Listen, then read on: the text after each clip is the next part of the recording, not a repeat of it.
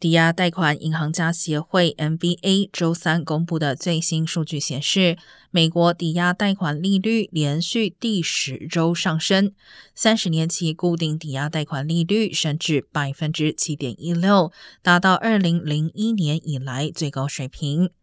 购房贷款申请数则降至七年来最低水平。